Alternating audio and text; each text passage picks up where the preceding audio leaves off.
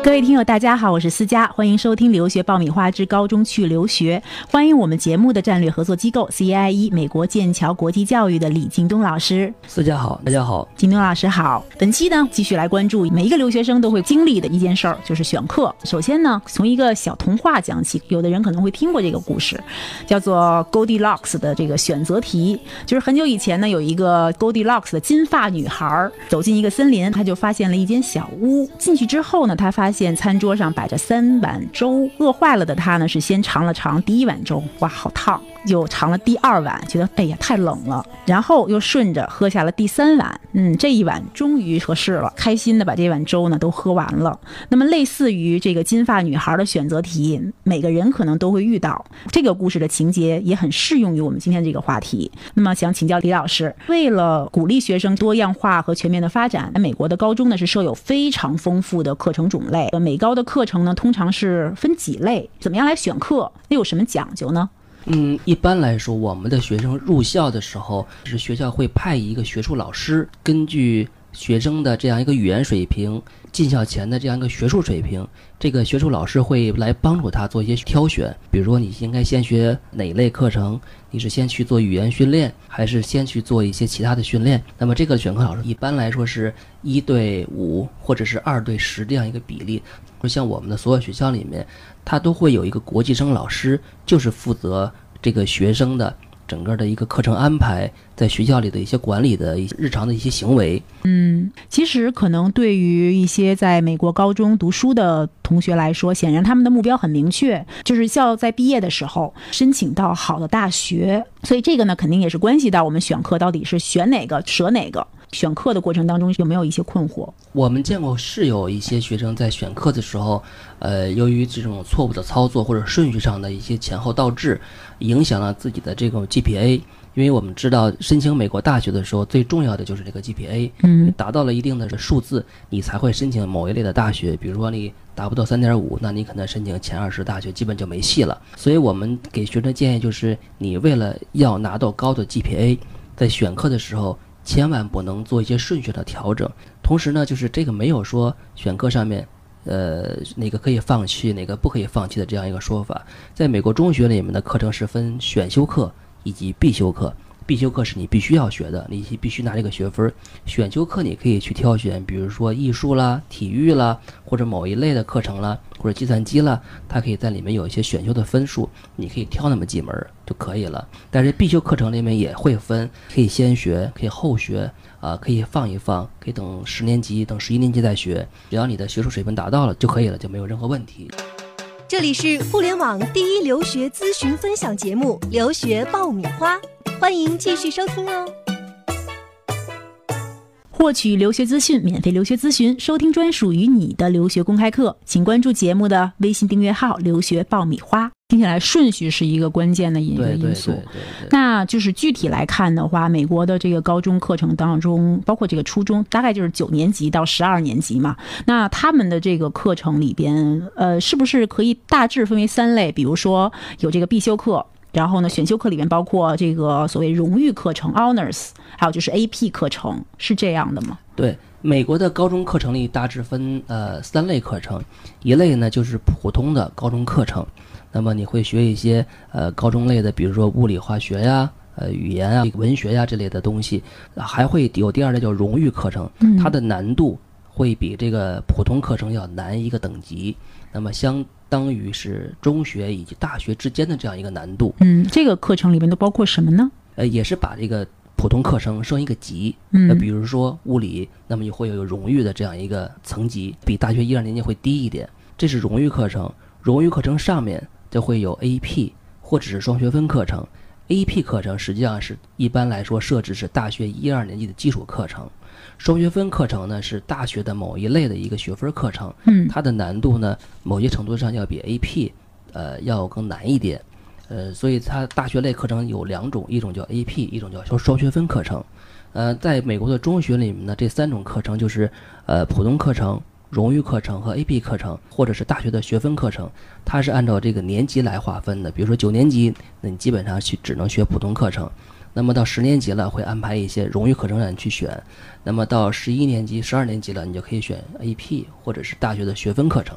哦，其实，在最后两年的时候才会涉及到 AP 呀等等这样的一个。当然，如果学生能力很强的话，他可以在十年级就可以选。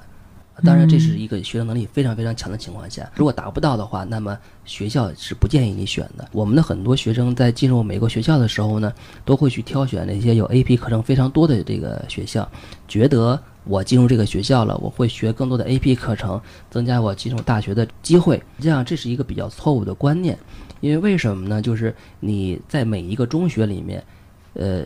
去选修 AP 课程的，不是所有的学生都可以去选，那么一定是你的学术成绩达到了一定的 level，排到了一定的名次，学校才会允许你去选一某一类的 AP 课程。嗯，比如说 AP 历史，那么只有你在这个历史这个相关课程里面达到了前百分之五或者前百分之十的这样一个比例，老师才会去允许你去选 AP 课程。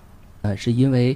AP 它的开发的机构叫大学理事会，它会认证每一个中学开设某一类 AP 课程的这样一个通过率。那么你的报考的学生通过率是连续两年或者是三年达不到，它会取消你的某一类课程的 AP 设置。所以对于这个中学来讲，它对每一类的 AP 课程的通过率会很关注，你达不到，它不会让你去选的。因为像 AP 课程和大学学分课程、双学分课程呢，在高中里开设，实际上就是为那些学有余力、他有能力去学习的学生去开设的，他不是为所有学生去学习用的。准备留学就听留学爆米花，伴你轻松留学每一天。您说到这儿呢，我也是听说过一个事儿，就是说，相比之下，好像很多的华人学生他会花很多的时去学习这个 AP 课程。那么，不管喜欢还是不喜欢的，就是为了拿这个 AP 课程去敲开名校的大门吧。呃，但是呢，也很多时候是适得其反的。AP 呢，不能是越多越好。嗯。呃，你要根据自己未来的升学方向。专业的选择，尤其是像一些顶级的学校，他看学生的 AP 课程呢，你一定要有专业的方向，同时分数要达到一定的标准，才会认可你的整个 AP 的一个课程。另外呢，像有些美国的学校实际上是不认 AP 课程的，比如说达特茅斯，他是不认可学生的 AP 的成绩的。所以说呢，AP 不是最关键的因素，它是可选项。那么学生在 AP 的选择上要多去跟老师去沟通。多根据自己的情况去选择，而且选择了一定要把成绩考到比较好一点。在学生去选课的这个过程当中，刚才我们可以总结说，一个呢是顺序很重要，另外一个呢就是它有一定的这个相关性啊等等。那如果我要想要去在我现在的水平的基础上，我的情况能力允许的情况下，我怎么样能够适度的去选择课程？其实，在我之前申请那个大学的时候，当时我的教授给我一个建议，就是说你在选课的时候呢，尽量去选择有挑战性。的一个课程，然后能够达到我的学业的一个目标。这个挑战性的课程呢，首先是从你的学习能力上，嗯，那么你要挑战自己的学习极限。这个呢，首先学生要对自我的认知要比较清楚，就是你知道你未来的一个升学的方向，选择专业的方向，你根据这个方向做你所有的课程的准备。包括比如说像你的这种普通课程，你要达到一定什么样的一个学术水平？同时，你的荣誉课程你要完成多少门？呃，然后拿到什么样的一个学分？同时，在 AP 的选择和大学学分课程的选择上面，你根据自己的未来的选择方向，你去选择某一类的课程去学习。同时呢，学习的成果一定要不能只是及格，而是要达到它的满分是五分，那么你至少要四点五分，如果达到满分会更好。那么你才会在未来选择专业的时候会取得一定的效果。另外一个，其实兴趣也是很重要的。说怎么样去选择既有兴趣，然后同时又能够给自己加分的这样的一个课程，这个有没有什么相应的一些这个实际上的经验？那么像刚才说的一些大学类的课程，呃，对于中学生来说就是一个学期极限啊。另外呢，在一些选修课程上，比如说那有的中学会开设很多，比如天体物理啊、量子物理呀。或者是一些很高深的这样的一些高等数学的这样一些这个课程，如果在这些课程上你学得了比较好的成绩，那么实际上也是证明了你的相关这种专业上的一些能力。最后可能大家都会比较感兴趣的就是说，honors 这种这个荣誉课程，比如像这种选修课里边，其实有好多是，呃，你很喜欢的课，比如说它会有一些特别的一些课程。选修课实际上在美国的中学里面开设的很多样。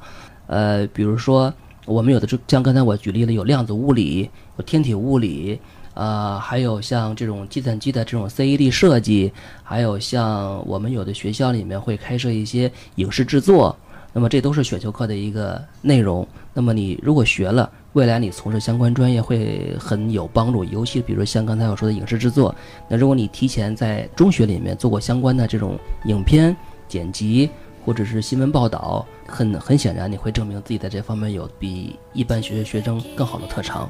提前的一个加分的项目了。对，嗯对。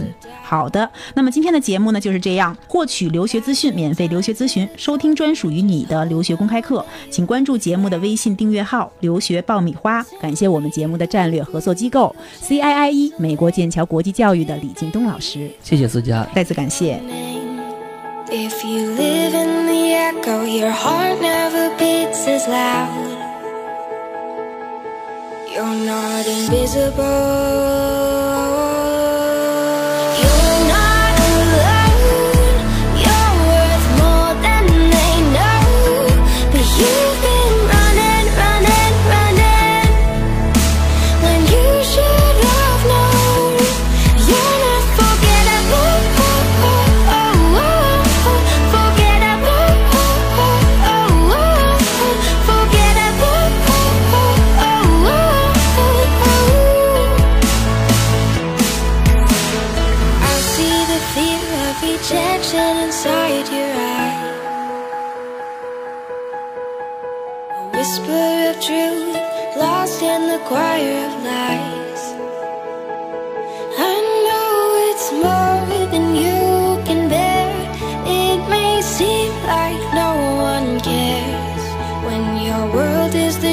Darkest, remember the sun will rise. You're not invisible.